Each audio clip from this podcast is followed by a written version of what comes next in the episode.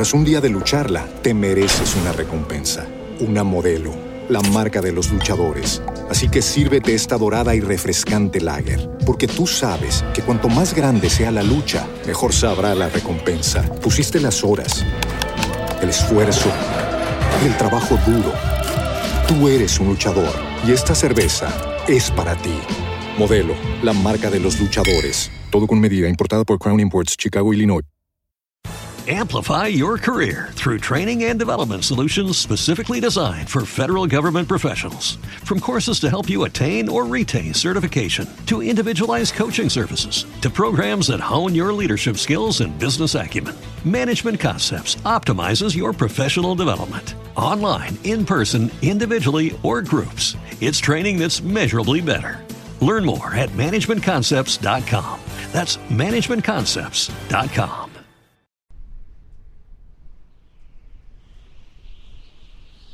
Muñeco endemoniado.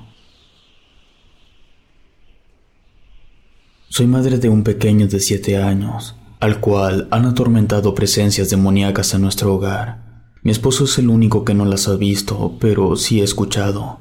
Tenemos poco de habernos librado de aquello, pero temo que todo eso le provocó algo a mi hijo, ya que lo noto sin energías.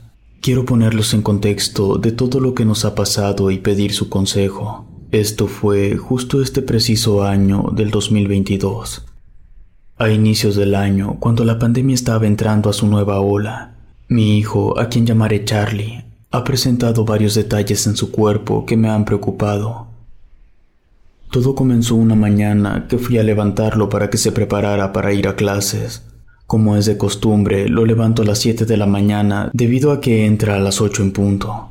Por fortuna, el colegio nos queda bastante cerca y llegamos siempre a tiempo. En cuanto levanté a Charlie, lo vi más somnoliento que de costumbre. De hecho, me costó bastante trabajo despertarlo. Lo noté agotado y sin energías. Le pregunté qué sucedía o si se sentía mal. Él me contestó que estaba muy cansado debido a que casi no había dormido. Se estuvo despertando mucho por la noche al escuchar unos ruidos entre sus juguetes. Procuré revisar con cuidado por si había algún ratón o alguna cucaracha, pero no encontré nada raro. Le ayudé a vestirse para que no fuera tan pesado y le prometí que revisaría el origen del ruido, pero él me comentó que ya sabía de dónde era. La verdad, no tenía mucho tiempo para atenderlo, así que le dije que lo veríamos cuando regresáramos de la escuela. Teníamos un perro llamado Luca, el cual es de raza pastor alemán, mi hijo le tiene mucho cariño debido a que nos ha dicho que le ayuda a espantar a los fantasmas de la casa. Se malacostumbró a dormir arriba de las camas, pero sobre todo le gusta quedarse en el cuarto de Charlie a esperarlo cuando llega de la escuela. Esa mañana, después de dejar a Charlie en la escuela, me quedé sola y Luca se estaba comportando muy raro. Se encontraba muy inquieta pues parecía que algo le molestaba y provenía de la habitación de Charlie. Recordé que me había dicho que algo no lo dejó descansar, así que me puse a buscar entre sus juguetes a ver si encontraba algo. Tenía la idea de que pudiera encontrarme con algún excremento de ratón o huevecillos de cucarachas, pero todo estaba en orden. Me rendí. A final de cuentas, dejé las cosas tal como estaban. Cuando salí de la habitación, me percaté que Luca estaba parado en sus cuatro patas observándome. Parecía ser que estaba esperando a que me cerciorara que todo estaba en orden. Lo dejé entrar y él se acostó en la alfombra a esperar a Charlie. No le hice más caso, así que lo dejé solo. Pasó una hora cuando escuché un estruendo muy fuerte proveniente de la habitación. Me apresuré a ir a ver de qué se trataba y del cuarto Lucas salió corriendo con la cola entre las patas.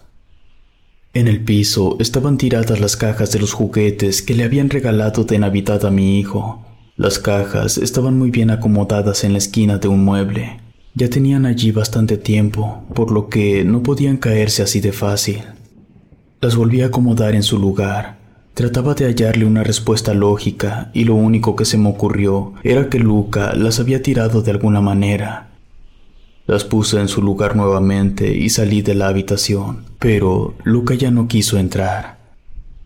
Más tarde, cuando fui a recoger a Charlie a la escuela, A veces procuro llevarme a Luca para pasearlo de vez en cuando. Aún lo veía algo nervioso, así que pensé que el paseo le ayudaría.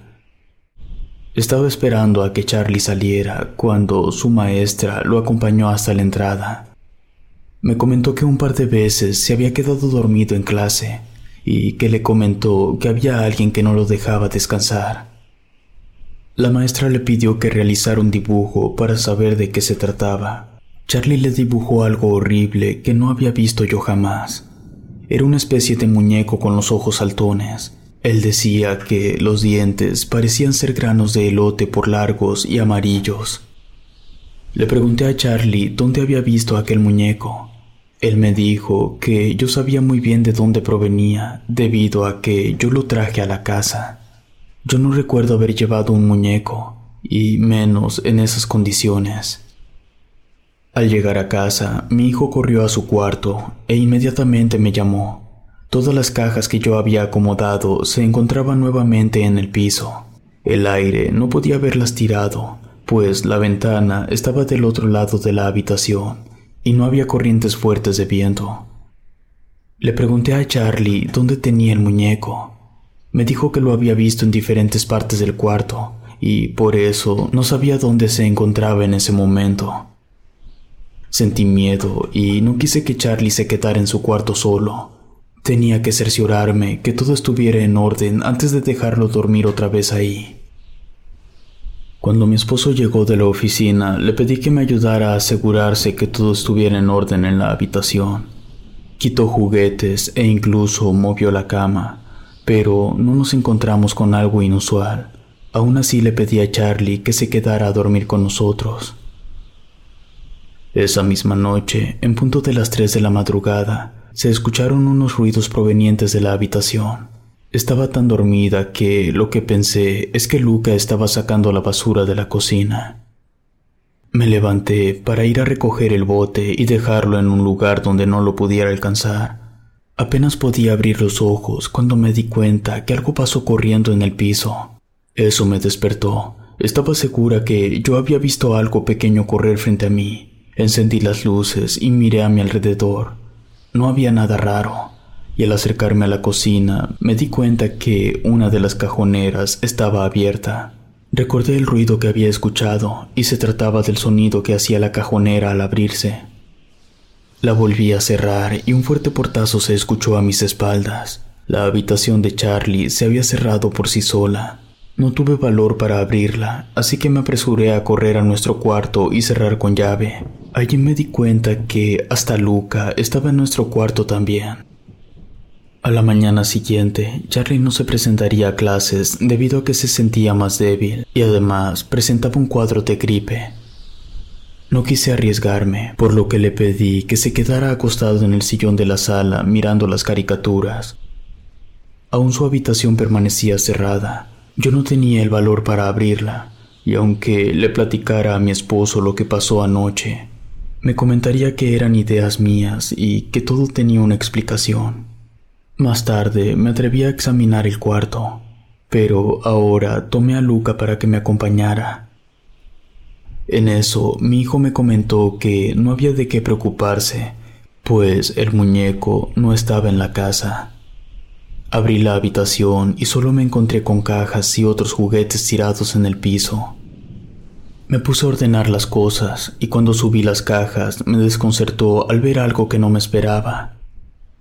Uno de mis cuchillos de sierra estaba escondido entre otros juguetes. No sabía por qué eso estaba allí.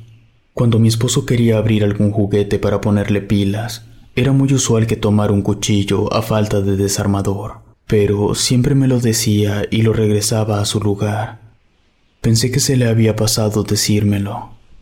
La tarde transcurrió con tranquilidad y mientras tenía a mi hijo descansando sobre mis piernas, noté que tenía unos moretones en su brazo. Le pregunté si le dolía y me dijo que no sabía cómo habían aparecido. Aún no se le notaba que recuperara sus energías por completo, así que no quise molestarlo más y quería dejarlo descansar. Pero algo hizo que se levantara. No quitaba la mirada de la habitación y alarmado me dijo que el muñeco ya había regresado. Le pregunté cómo era posible que lo supiera si yo no lo había visto. Él me dijo que acababa de ver cómo se asomó desde la puerta. Me levanté para ir a revisar, pero no encontré nada. Charlie me pidió que revisara debajo de la cama, pues allí lo vio esconderse la última vez. Así que me agaché con el palo de escoba en mano y pude ver que hasta la esquina más lejana estaba un muñeco parado. No lo veía con claridad, pues estaba muy oscuro. Encendí la linterna del celular y lo primero que me llamó la atención fueron sus ojos saltones. Con el palo de la escoba lo empujé al otro extremo de la cama para sacarlo. El muñeco era horrible y efectivamente tenía los ojos saltones y los dientes eran muy parecidos a los de un elote. Ya había visto yo esos muñecos con anterioridad y aún los vendían en tiendas de supermercados. Entonces me hice a la idea que quizás Charlie estaba teniendo pesadillas y que todo se lo estaba imaginando. Lo guardé en una caja que tenía para guardar cosas de valor. Le mostré a Charlie que lo estaba cerrando con candado y que no tenía de qué preocuparse. Esa tarde, cuando mi esposo llegó de la oficina, le mostré el horrendo muñeco. Él coincidió con ambas cosas conmigo. Estaba horrible y también lo había visto en venta en otros lados. Creímos que la pesadilla había llegado a su fin. Aún así, Charlie insistió en descansar en nuestra habitación. No quise negarme debido a que aún se veía enfermo, pero nuevamente esa noche volví a escuchar ruidos. Me levanté. Yo estaba segura de que no se trataba ahora de la cajonera de la cocina. Parecía ser que algo había caído, y cuando llegué a la sala, la cajita donde estaba el muñeco resguardado estaba en el suelo. Por fortuna, estaba cerrada aún, pero se podía sentir que vibraba, además de que se sentía caliente. La metí en una bolsa del mandado y lo dejé colgado en el patio. Quizás el muñeco estaba desperfecto y por eso estaba haciendo esos ruidos. Al día siguiente lo arrojaría a la basura de una buena vez. Esa mañana, cuando el camión de la basura llegó, lo saqué de la caja Puedo asegurarles que el muñeco parecía ser que torció los ojos y la boca la tenía más abierta de lo normal. Por alguna razón no quise destruirlo en la casa, por lo que le pedí al chico de la basura que lo metiera en la trituradora, pero él se negó. Me comentó que si el muñeco estaba maldito, no era la forma de deshacerme de él. Le mentí diciéndole que no era así, que estaba horrible y que por eso quería destruirlo pero no me creyó. Entonces fue que me platicó sobre un ritual para matarlo. Pero este tenía que hacerlo en la noche y de preferencia cuando estuviera sola. Debía mantener al muñeco en la sala frente al televisor y lo retara a un juego. Si yo ganaba el juego, podía matarle con algún cuchillo, pero si no era así, él me seguiría. No quise creerle, así que no le presté mucha atención a las instrucciones pero me invitó a que viera videos en YouTube para saber cómo hacerlo. Me regresó al muñeco y lo volví a guardar en su caja. Al hacerlo, me obsesioné con los videos. Tenía que hacerlo si quería mantener a mi hijo seguro. Y para ello le pedí a mi esposo que se llevara al niño esa noche con sus papás y que durmieran allí. Mi hijo cada vez estaba más ojeroso y cansado, y no se podía recuperar de la gripa. Era muy probable que aquel muñeco le estuviera absorbiendo sus energías. Así, esa noche me dispuse a poner en práctica lo que había visto. Primero lo senté frente al televisor. Ya había anochecido y yo estaba más que dispuesta a hacerlo. Le dije en voz alta que jugaríamos a un juego. Primero me buscaría por 15 minutos y después sería yo, y a quien lo encuentre primero será el ganador. No sabía si esto funcionaría, pero por lo menos lo estaba intentando. Y como era de esperarse, el muñeco no realizó ningún movimiento. Me fui de la sala y me encerré en el baño y guardé silencio. Todo estaba muy silencioso. Saqué mi celular para ver cuánto tiempo había transcurrido y me di cuenta que ya llevaba más de diez minutos. Llegué a pensar que eso era una ridiculez y que al salir vería al muñeco sentado frente al televisor y cuando me levanté escuché que se encendió la tele por sí sola. Me quedé pasmada. El volumen comenzó a subir. Ya no podía escuchar si había alguien fuera del baño, así que me puse a pensar seriamente si salía corriendo, cuando algo comenzó a rasguñar la puerta del baño. Me hice a un lado y vi que la puerta comenzó a abrirse por sí sola. Intenté cerrarla, pero algo la empujó. No podía cerrar, había logrado abrir y me estaba ganando. En verdad, estaba empujando con todas mis fuerzas, y cuando me estaba haciendo a la idea de que me había ganado, sonó la alarma de mi celular, y aquello dejó de empujar. Ahí pude cerrar la puerta y le coloqué el seguro. No sabía qué había sido aquello, pero realmente me asustó. Era mi turno. Salí del baño, encendí todas las luces y me dirigí a la sala. El muñeco ya no estaba allí. Comencé a buscarlo en la cocina, detrás del televisor y debajo del sillón, en el patio, por todos lados. El tiempo se me estaba acabando. No sabía qué pasaría si no lo encontraba y justo cuando me faltaba un minuto recordé dónde lo había encontrado la primera vez.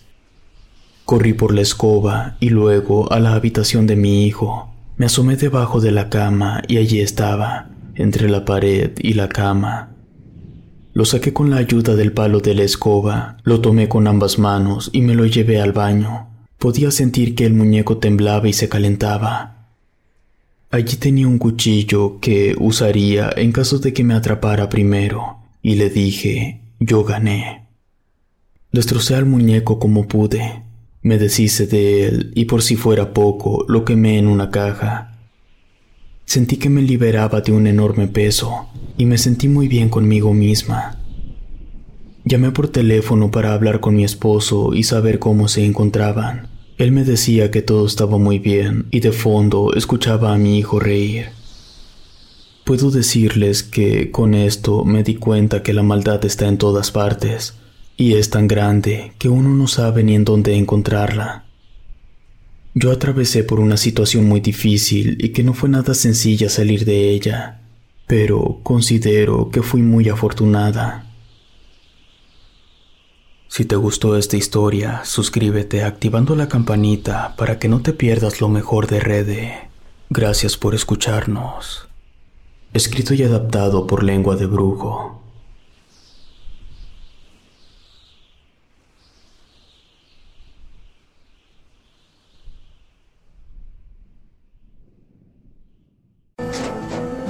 Tras un día de lucharla, te mereces una recompensa, una modelo la marca de los luchadores. Así que sírvete esta dorada y refrescante lager, porque tú sabes que cuanto más grande sea la lucha, mejor sabrá la recompensa. Pusiste las horas, el esfuerzo, el trabajo duro. Tú eres un luchador y esta cerveza es para ti. Modelo, la marca de los luchadores. Todo con medida, importada por Crown Imports, Chicago, Illinois. Amplify your career through training and development solutions specifically designed for federal government professionals. From courses to help you attain or retain certification, to individualized coaching services, to programs that hone your leadership skills and business acumen, Management Concepts optimizes your professional development. Online, in person, individually, or groups, it's training that's measurably better. Learn more at managementconcepts.com. That's managementconcepts.com.